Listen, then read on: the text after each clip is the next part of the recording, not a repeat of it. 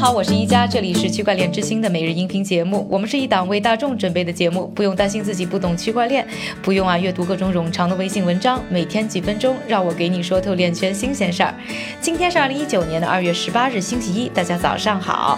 今天我们来关注一则呢行业安全问题相关的消息。位于以色列的数字货币交易公司 Coin Mama 呢，上个星期五表示啊。他们的系统遭到了黑客的攻击，导致呢，二零一七年八月五日前注册的四十五万用户的邮箱和密码呢，在这个过程当中被泄露。而且啊，这些用户的数据呢，随后就被发布在暗网中。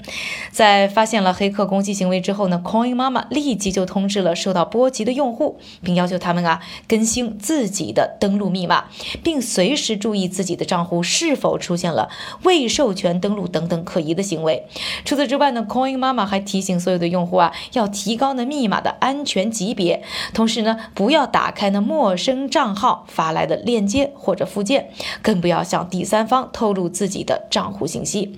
不过，值得庆幸的是呢，Coin 妈妈公司表示呢，暂时还没有因为这一次的黑客攻击事件发现任何的数字货币被盗。同时呢，他们也在紧密的跟踪内部和外部任何使用了这些用户信息的信号，防止呢可能发生的不法行为。而 Coin 妈妈呢，在客户交易的时候是不会留呢用户信用卡信息的，所以呢，在这一次黑客袭击事件当中呢，也没有任何的相关信息泄露。而 Coin 妈妈呢，还不是这一次黑客攻击事件的唯一受害者，还有包括啊游戏。旅游预订和流媒体平台等等，总共二十四家公司，他们的系统遭到攻击，而总共泄露的记录呢，高达七点四七亿条。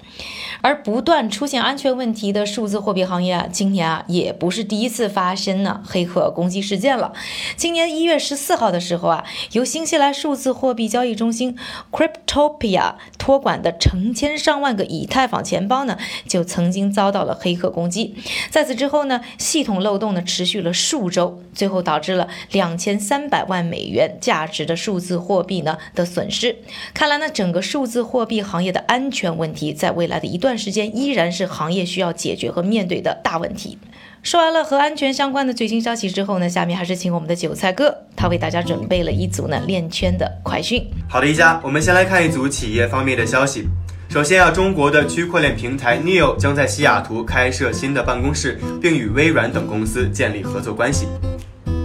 第二则消息，位于旧金山的数字货币交易所 Coinbase 宣布，其 Coinbase Wallet 用户可将私钥备份至 Google Drive 以及 iCloud 上面。另一则企业消息，总部位于达拉斯的移动通信公司 Switch 宣布其支付方式转型，用户可用比特币、以太币等加密货币进行支付。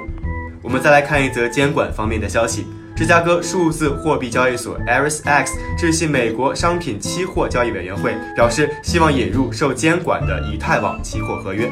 我们再来看一则调查报告。根据 VentureBeat 的调查显示，区块链营销技术领域版图在十八个月内扩张了十三倍，目前已有二百九十家公司进入。感谢韭菜哥的分享，也感谢各位的收听。我是一加区块链之星，还原区块链最真的样子。